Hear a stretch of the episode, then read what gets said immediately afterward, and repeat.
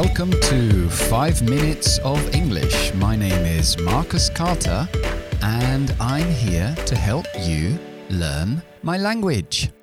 Hoy os quiero hablar de verbos más ing, la forma como la forma de presente continuo, con ing al final.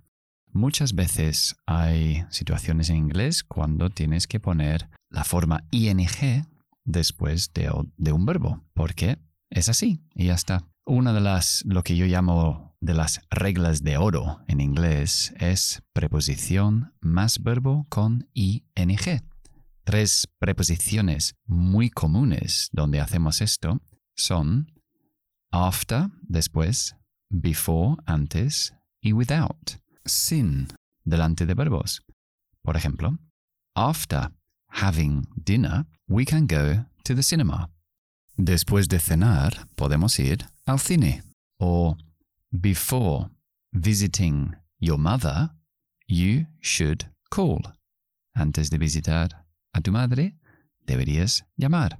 O don't go out without wearing a jacket.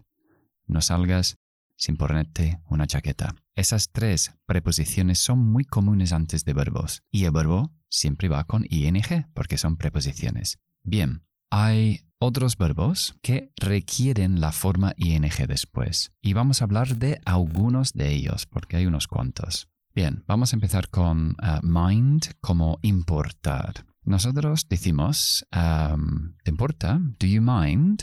Y luego el verbo con ing. Do you mind helping me? ¿Te importa ayudarme? O muchas veces empezamos con would. Would you mind helping me? ¿Te importaría ayudarme? ¿Vale? Otro es avoid. Avoid es evitar. Um, I avoid eating fast food. Evito comer comida rápida. Avoid eating, ing después. Y otro es worth o to be worth, siempre con el verbo to be delante. To be worth es merece la pena y siempre va con ing después. Por ejemplo, it isn't worth taking an umbrella. No merece la pena llevar un paraguas. It isn't worth taking an umbrella. Y dos expresiones también que requieren la forma ing después son there is no point in or it's no use. Son muy similares, de nada sirve. There is no point in, esa preposición es opcional, lo puedes poner o no. There is no point in going to the shops now, they are closed. De nada sirve ir a las tiendas ahora, están cerradas. There's no point in going.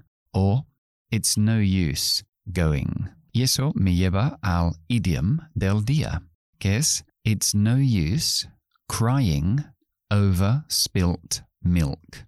De nada sirve llorar por leche derramada. Es decir, si la leche ya se ha derramado, pues ya no sirve llorar.